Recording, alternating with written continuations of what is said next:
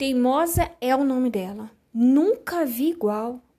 Ela nunca me ouve. Meus conselhos são quase sempre desprezados. Ela se recusa a ceder, é cabeça dura, turrona, teimosa demais para admitir que está errada e não desiste de tentar me convencer de que a pessoa equivocada sou eu. É desafiador convivermos juntas. Se eu pudesse escolher, provavelmente, provavelmente viveria bem, mas bem longe dela. Mas no meu caso, isso não é possível. Muito embora eu não a suporte, somos inseparáveis. Por acaso alguém nesse nível já cruzou a sua vida? Qual é o nome desse ser tão teimoso que perturba você ou que já perturbou você? No meu caso, a teimosa se chama alma.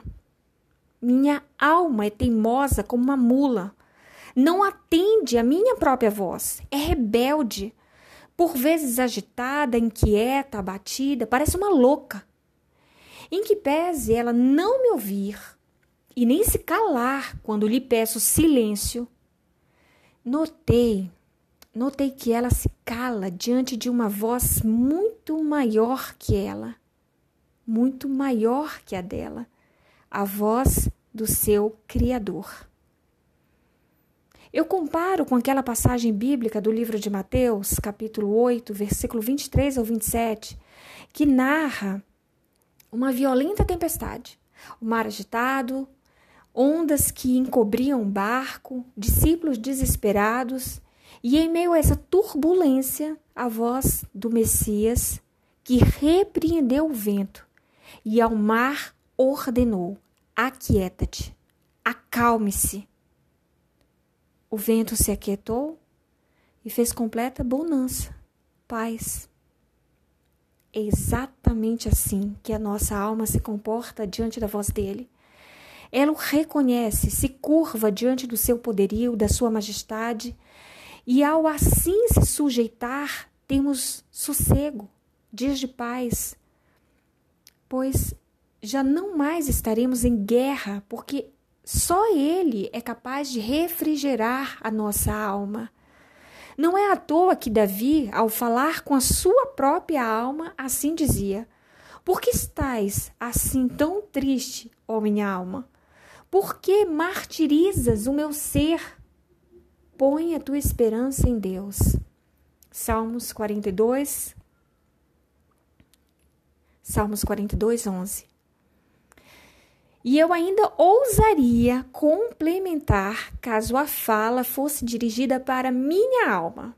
Para minha alma, eu diria: põe a tua esperança em Deus e não hajas como um cavalo ou uma mula sem entendimento, os quais somente com freios e cabrestos são dominados, de outra sorte não te obedecem. Salmos 32, 8, 9. Em outras palavras, seria o mesmo que dizer: não seja teimosa, obstinada ou resistente em seguir a vontade de Deus, mas inflexível para que Deus, em amor, não te coloque cabrestos ou freios, porque, diga-se de passagem, causam dor e podem até ferir. Falando nisso, até lembro-me de um episódio que aconteceu comigo na adolescência. Meu pai tinha comprado um cavalo adulto terrivelmente bravo, feroz, selvagem, isto é, nada domesticável, mas que estava sendo submetido ao processo de doma. Pois bem, a essa altura, ele já permitia que colocássemos a cela nele.